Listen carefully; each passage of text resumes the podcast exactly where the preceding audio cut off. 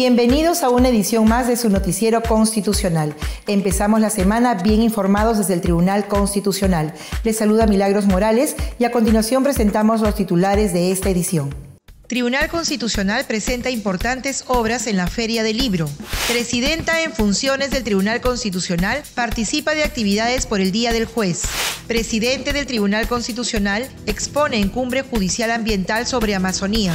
Pleno del Tribunal Constitucional sesionará en audiencia pública.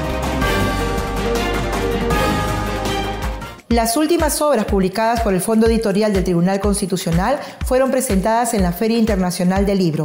Veamos la nota. El presidente del Tribunal Constitucional, magistrado Francisco Morales Arabia, junto con el magistrado Helder Domínguez Aro, director general del Centro de Estudios Constitucionales, y el asesor jurisdiccional Luis Sáenz Dávalos, presentaron las últimas obras producidas por el Fondo Editorial del Tribunal Constitucional.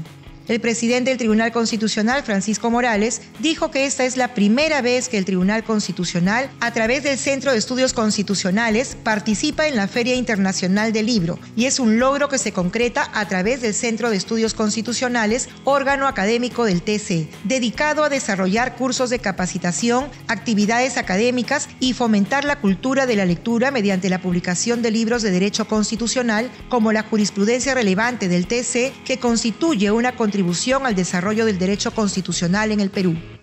Por su parte, el magistrado Helder Domínguez señaló que desde el año 2004 a la fecha se han desarrollado 121 publicaciones editadas en un 90% por el Tribunal Constitucional y un 10% en coedición con otras instituciones, destacando la colección de constituciones y debates constituyentes del siglo XIX y siglo XX. Además de la publicación Sociedad Patriótica de Lima 1822, debate sobre la forma de gobierno más adaptable al Estado peruano, con información sobre el debate de esa época entre la monarquía y la república. También enfatizó la publicación de la colección Derecho y Democracia, Derecho y Sociedad, Derecho y Arte, Derecho y Literatura, Derecho Constitucional y Cine, cuadernos de jurisprudencia y cuadernos académicos, así como la revista peruana de Derecho Constitucional, que de enero a junio aborda el tema de la democracia constitucional, mientras que de julio a diciembre estará referida a la inteligencia artificial, bioética y el derecho constitucional. Para ello se está siguiendo un proceso de estandarización conforme a la indexación de revistas científicas. Finalmente, el asesor Luis Sáenz, entre las obras, resaltó el libro El Derecho Constitucional en el Cine y la Televisión, publicada por el Centro de Estudios Constitucionales y que explora la relación entre el derecho y el séptimo arte, aspectos pocas veces abordados en el país.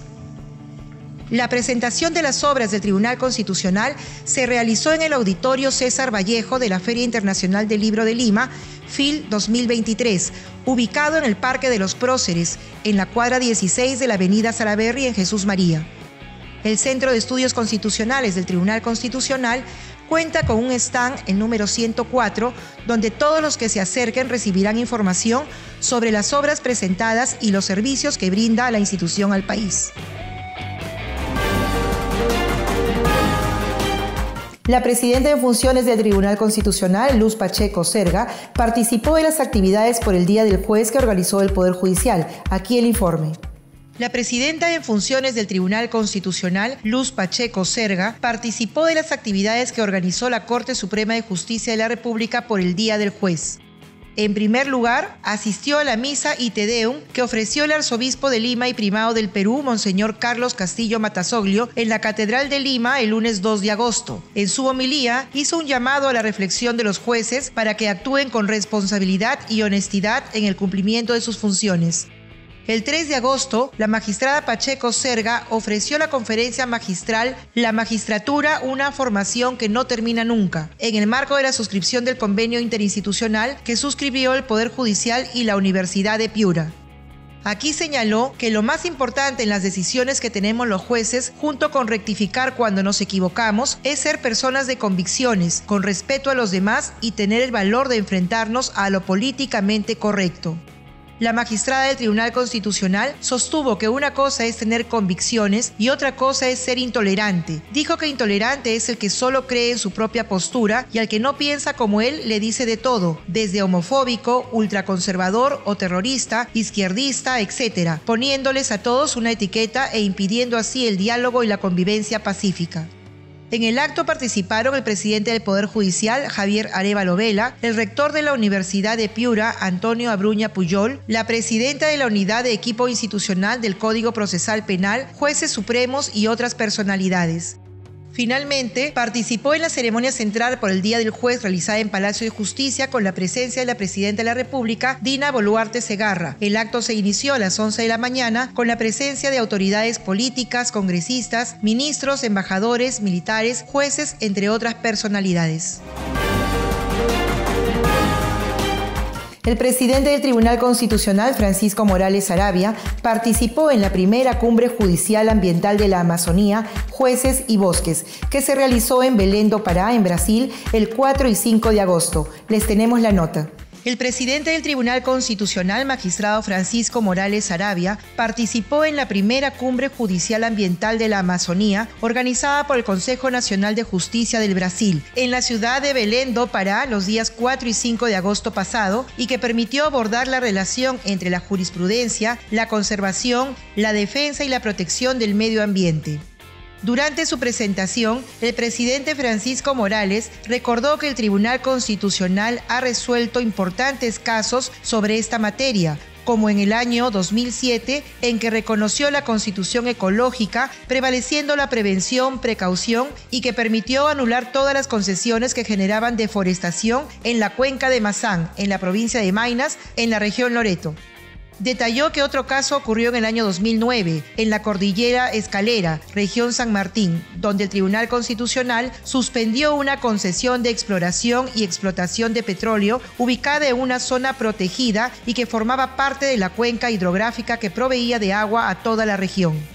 Un tercer caso se registró en la región de Madre de Dios, en la frontera con Acre, Brasil, en el año 2012, donde las empresas mineras deforestaban la zona para extraer oro mediante el uso de las dragas, pero el gobierno ordenó la destrucción de esas máquinas como una medida para evitar que se siga dañando el medio ambiente. Los afectados presentaron una demanda de amparo para que se suspenda la medida del gobierno, pero el Tribunal Constitucional convalidó la acción gubernamental porque se trataba de un deterioro inaceptable de la zona mediante el uso de esas dragas.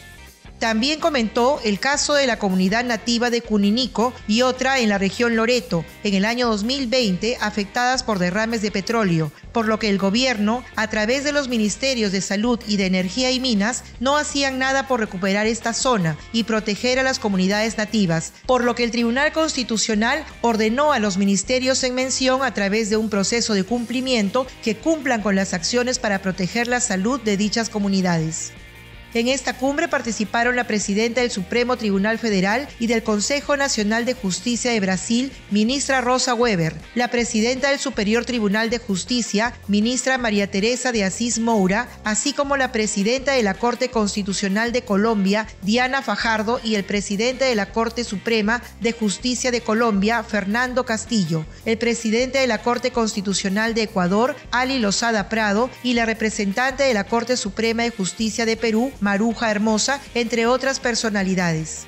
Entre los temas tratados en estos dos días figuran la protección del ambiente, los desafíos para la implementación de la legislación laboral por el Poder Ejecutivo y Judicial mediante el uso de imágenes de satélite, tecnología e inteligencia artificial.